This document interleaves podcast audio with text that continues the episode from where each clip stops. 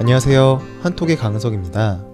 오늘은 조금 어렵지만 중요한 주제에 대해서 이야기해 보려고 해요. 해외 송금이라는 주제인데요. 먼저 어떤 내용인지 한번 듣고 와 볼게요. 해외 송금 시장에서 은행과 핀테크 업체 간 격전이 벌어질 것으로 보인다. 그동안 해외 송금은 은행에서만 할 수 있었다. 은행을 통한 송금은 기간이 오래 걸리고 수수료가 높아 불편했다. 하지만 오는 7월부터 핀테크 업체를 통해서 해외 송금이 가능해진다. 핀테크 업체를 통해 송금 서비스를 이용하게 되면 저렴한 수수료와 빠른 송금 속도로 편리하게 해외 송금을 할 수 있을 것으로 보인다. 네. 그전에는 한국에서는 해외 송금을 보내거나 돈을 이제 받을 때 은행을 통해서만 가능했었는데 이제는 핀테크 업체들도 가능해지게 되었다. 그리고 이런 핀테크 업체들을 통하면 수수료도 엄청 싸고 빠른 속도로 송금할 수 있게 됐다. 라는 그런 이야기였어요. 네. 조금 내용이 어려울 수도 있는데요. 매우 중요한 내용이라서 그를 가지고 와봤습니다. 일단 천천히 이야기해 볼게요. 먼저 해외 송금이 뭔지부터 설명을 해 볼게요. 일단 송금은 돈을 보내는 거예요. 내가 다른 사람에게 돈을 보내려고 할 때 송금한다 라고 하는 거예요. 그런데 돈을 보내는데 같은 나라에서 보내는 게 아니라 해외로 보내는 거예요. 다른 나라로 돈을 보내는 거예요. 이때에는 다른 나라라는 의미의 해외 가 붙어서 해외 송금이라고 하는 거예요. 해외 송금을 할 때는 사실 절차가 사실 그거를 하는 순서가 굉장히 복잡해요. 각 나라마다 환율이 다르기 때문에 보내는 나라의 돈을 받는 나라의 돈으로 바꿔야 하고 바꾼다고 해도 돈을 전달하는 것도 어려워요. 그래서 보통은 중간에 이것만을 담당하는 또 다른 은행이 있어요. 그래서 세 개의 은행, 보내는 은행, 그리고 그것을 중간에서 담당하는 은행, 받는 은행, 이렇게 세 개 이상의 은행이 역할을 하게 되는데 이게 그냥 문자나 메시지 같은 것을 주고받는 게 아니라 돈이 움직이는 거니까 그리고 작은 돈도 아니고 큰 돈이 오고 가는 것이기 때문에 이것을 각 은행들이 계속 확인을 하고 소통을 하고 서로 서로를 감시하고 확인하면서 돈을 주고받게 돼요.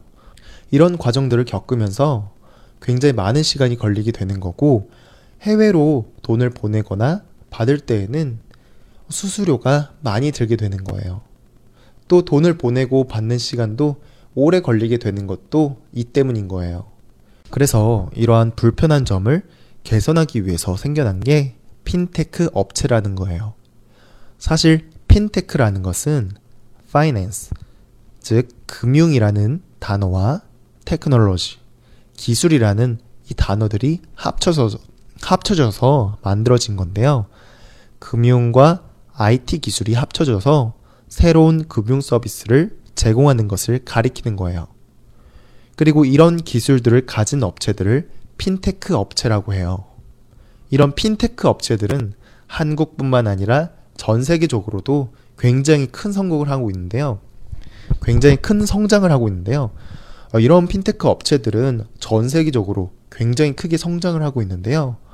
특히 해외 송금을 할 때 새로운 기술들을 이용해서 기존의 해외 송금 방식과는 다르게 수수료도 싸고 엄청 빠른 속도로 송금할 수 있는 기술을 만들어냈어요. 그래서 많은 사람들이 이 핀테크 업체들의 해외 송금 방식을 이용해서 송금을 하게 됐어요. 엄청 싸고 빠른 송금 방식으로 또 편리하기까지도 하니까 많은 사람들이 이용하지만 한국에서는 사실 이걸 이용할 수가 없었어요. 왜냐하면 그동안 법으로 정해져 있었던 게 해외 송금을 할 수 있는 것은 한국에서는 은행밖에 못한다. 라고 이렇게 법으로 정해져 있었거든요. 그래서 지금까지 은행이 아닌 다른 곳에서 돈을 보내거나 받는 활동을 하면 이게 다 불법이라서 그런 활동을 하게 되면 제한을 많이 받았었어요. 그러면 은행에서 이 방법을 사용하면 되지 않을까?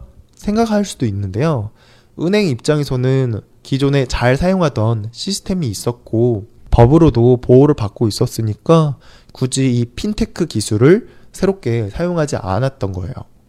그런데 이것에 대한 법이 이제 바뀌어서 이번 7월부터는 은행이 아닌 다른 업체들이 이런 해외 송금을 하는 것을 할 수 있게 된 거예요. 이렇게 되니까 은행 입장에서는 기존의 고객들을 핀테크 업체들한테 뺏길 수도 있게 되니까 7월이 되면 은행과 핀테크 업체 간의 격렬한 싸움, 격렬한 전투가 일어날 것으로 보여진다 라는 그런 내용이었던 거예요. 네. 내용이 많이 어려웠나요? 이렇게 이해, 이해 하면 될 것 같아요. 이렇게 이해하면 될 것 같아요. 해외에서 한국으로 혹은 한국에서 해외로 돈을 보낼 때에는 은행을 이용하지 않으면 모두 다 불법이었어요. 그런데 이제 7월 달이 되면 이런 활동들도 이제 불법이 아니게 된다라는 거예요. 그래서 다양하고 새로운 기술들을 갖춘 핀테크 업체들이 더 많은 활동들을 하게 될 거고 많은 사람들이 이 서비스를 이용할 수 있게 될 것 같다라는 거예요. 네. 일단 어느 정도 이해를 하셨으면 다시 한번 반복해 봐야겠죠? 다시 한번 반복해서 본문 읽어보고 오겠습니다. 해외 송금 시장에서 은행과 핀테크 업체 간 격전이 벌어질 것으로 보인다. 그동안 해외 송금은 은행에서만 할 수 있었다. 은행을 통한 송금은 기간이 오래 걸리고 수수료가 높아 불편했다. 하지만 오는 7월부터 핀테크 업체를 통해서 해외 송금이 가능해진다.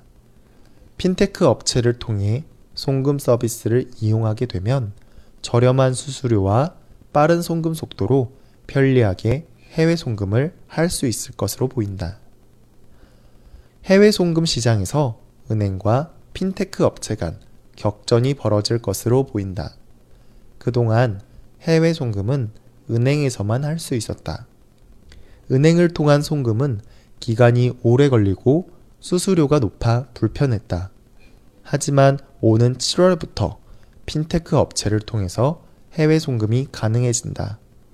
핀테크 업체를 통해 송금 서비스를 이용하게 되면 저렴한 수수료와 빠른 송금 속도로 편리하게 해외 송금을 할 수 있을 것으로 보인다.